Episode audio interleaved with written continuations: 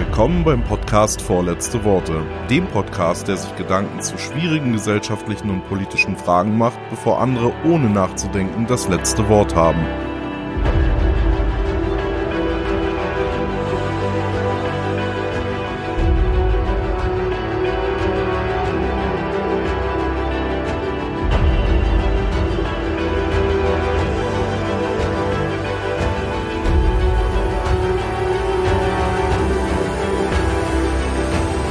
Heute spreche ich über die Iden des März für die CDU und in der CDU und was das vielleicht für Auswirkungen für die gesamte politische Landschaft hierzulande haben könnte. Nach den Ereignissen von Thüringen rund um die Ministerpräsidentenwahl dort hat Annegret Kramp-Karrenbauer, damals noch Vorsitzende der CDU, gemerkt, dass auch innerparteilich Frau Merkel einfach an ihr vorbeiregiert und hat konsequenterweise ihren Rücktritt erklärt ein neuer CDU-Vorsitz soll am 25. April in geheimer Wahl gewählt werden. Richtigerweise wird diese Wahl auch als Richtungsentscheid betrachtet für die gesamte CDU, nicht nur in der Frage, wer der nächste Kanzlerkandidat wird, sondern auch, wo sich die Partei als Ganzes in den nächsten Jahren hinbewegen wird. Im Grunde ist die Frage ein weiter so mit dem System Merkel innerhalb der CDU oder ein klares Nein zum System Merkel in der CDU. Als Kandidaten stehen sich grundsätzlich Friedrich Merz, Armin Laschet, mit ihm gleich zusammen auch noch Jens Spahn und Norbert Röttgen gegenüber. Schauen wir uns diese Kandidaten mal näher an. Der Jurist Friedrich Merz ist neoliberal und wertkonservativ, war lange als Lobbyist tätig, ist aktuell noch Aufsichtsratsvorsitzender beim Vermögensverwalter BlackRock, einer Firma, die selber nicht ganz unumstritten ist aufgrund der Ereignisse in der Banken- und Finanzkrise diese Aufsichtsratsvorsitzenden-Tätigkeit soll wohl bis Ende März gehen. Also ähm, Friedrich Merz hat da seinen Rücktritt bereits erklärt, um sich wieder mehr der Politik zu widmen. Friedrich Merz steht eher für eine Annäherung an sehr konservative Positionen, also weniger EU, etwas mehr nationalstaatliche Verantwortung. Ähm, er würde wahrscheinlich eher Wähler von der AfD abziehen, weniger von den Grünen. Insgesamt würde er mehr das konservative Profil schärfen, das die CDU so vor 15 Jahren, vielleicht vor 20 Jahren hatte, um da verloren gegangenes Vertrauen bei konservativen Wählern wiederzugewinnen, die zumindest aus seiner Sicht zur AfD gewechselt sind. Friedrich Merz ist am 7.12.2018 gegen Annegret Kramp-Karrenbauer um den Parteivorsitz der CDU angetreten, hat sehr knapp verloren. Er hatte damals 48,5 Prozent der Stimmen. Also der kann sich schon darauf verlassen, dass er da einen gewissen Rückhalt hat. Der wird immer noch da sein.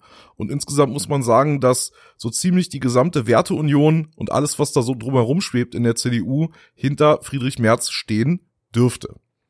Der aktuelle Ministerpräsident von Nordrhein-Westfalen, Armin Laschet, hat auch Jura studiert, allerdings nur bis zum ersten Staatsexamen ist schon sehr lange in der Politik, ist ganz, ganz klar auf Merkel-Linie, sieht sich also eher nicht so in der konservativen Ecke der CDU, sondern eher so in der sozialliberalen Ecke, so sie denn teilweise noch vorhanden ist. Insgesamt wäre ein Armin Laschet im Großen und Ganzen ein weiter so, so wie es Frau Merkel jetzt aktuell macht, näher an die Grünen heranrücken, mehr EU, mehr Migration, mehr Umweltschutz.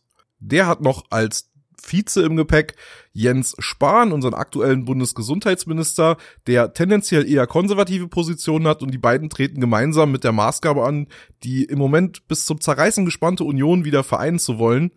Allerdings könnte das auch mächtig nach hinten losgehen, denn gerade in dieser Kombination Armin Laschet hat keinen guten Stand bei den eher konservativen CDU-Mitgliedern und Jens Spahn hat keinen guten Stand bei den eher liberaleren, Richtung Grüne tendierenden Mitgliedern. Das könnte sich recht schwierig gestalten. Der dritte Kandidat ist Norbert Röttgen, auch Jurist, ehemaliger Bundesumweltminister und aktuell Vorsitzender des Auswärtigen Ausschusses des Bundestages.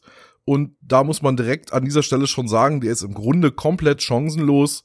Der hat keinerlei innerparteilichen Einfluss und äh, dürfte wohl kaum auf zweistellige Zustimmungswerte kommen, wenn er sich denn überhaupt noch so weit bis zur Abstimmung quält. Denn auch für ihn sollte inzwischen absehbar sein, dass er da zwischen Laschet und Merz am ehesten noch zerrieben wird. Und auf diesen innerparteilichen Einfluss wird es am Ende dann ankommen. Warum mache ich mir also jetzt hier Gedanken darum, wie es mit der CDU weitergeht? Tatsächlich habe ich ein bisschen Angst um die politische Mitte insgesamt. Also die Konsequenzen für die CDU und damit für die gesamte politische Mitte, wenn es nicht Friedrich Merz wird. Und das bitte nicht falsch verstehen. Ich mag Friedrich Merz nicht. Ich würde auch die CDU nicht wählen, aber ich mag auch ihn persönlich gar nicht. Der ist mir zu neoliberal, zu wertkonservativ. Der schleppt auch noch wertkonservativere Altlasten mit sich rum. Das wird ihm ja noch heute vorgeworfen, dass er gegen die Strafbarkeit der Vergewaltigung in der Ehe gestimmt hat. Der hat eine ganz schwierige Position zur Abtreibung. Dann ist die ganze Geschichte bei BlackRock natürlich auch so eine Sache, weil BlackRock selber umstritten ist. Das alles ist schrecklich unsympathisch.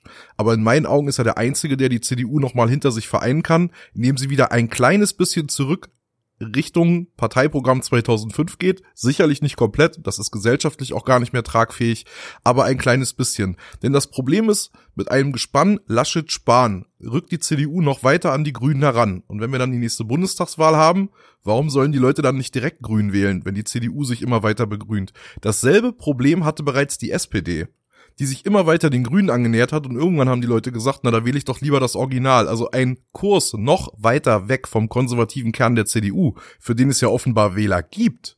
Ja, die wandern halt nur zur AfD, muss man halt traurigerweise sagen. Ähm, das wird der CDU eher schaden.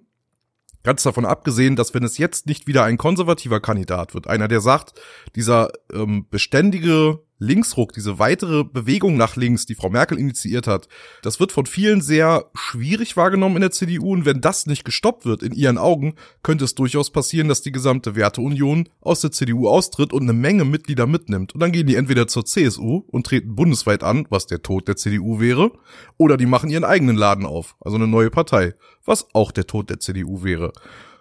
Warum ist das jetzt schade? Also ich persönlich bin kein CDU-Wähler, habe ich ja schon gesagt. Prinzipiell könnte man sagen, was soll's, die haben sich halt überlebt. Das Problem ist nur, dass wir dann keine politische Mitte mehr haben. Und zwar gar keine mehr, denn die SPD hat sich aus der politischen Mitte bereits komplett heraussuizidiert. Mit Ausnahme von wenigen Bundesländern und auf jeden Fall im Bund ist die SPD im Grunde belanglos. Da ist kein politisches Gewicht mehr, auch keine relevanten Zustimmungszahlen, keine relevanten Wählerzahlen. Und wenn die CDU da auch noch wegbricht, dann haben wir irgendwann im Bund und auch in allen Bundesländern dasselbe Problem wie in Thüringen, nämlich dass wir uns nur noch zwischen Pest und Cholera unterscheiden können, zwischen beiden politischen Rändern. Und ja, ich weiß, die AfD ist viel schlimmer als die Linken, geschenkt an der Stelle. Der Punkt ist, dass uns die gesamte politische Mitte wegbricht. Und das ist scheiße. Das muss man an der Stelle mal ganz deutlich sagen. Das ist keine erstrebenswerte Zielvorstellung. Und so sehr ich Herrn Merz nicht mag, glaube ich, er ist der Einzige, der die CDU noch mal ein bisschen hinter sich einen kann, gerade wegen der enttäuschten konservativen Mitglieder in der CDU, damit diese die CDU nicht verlassen. Und im Grunde wäre es auch günstiger, wenn man tatsächlich die Option Schwarz-Grün anstrebt. Weiß ich nicht, ob das mit einem Jens Spahn unbedingt so eine gute Idee ist, und das wäre ja der zweite Mann hinter Armin Laschet.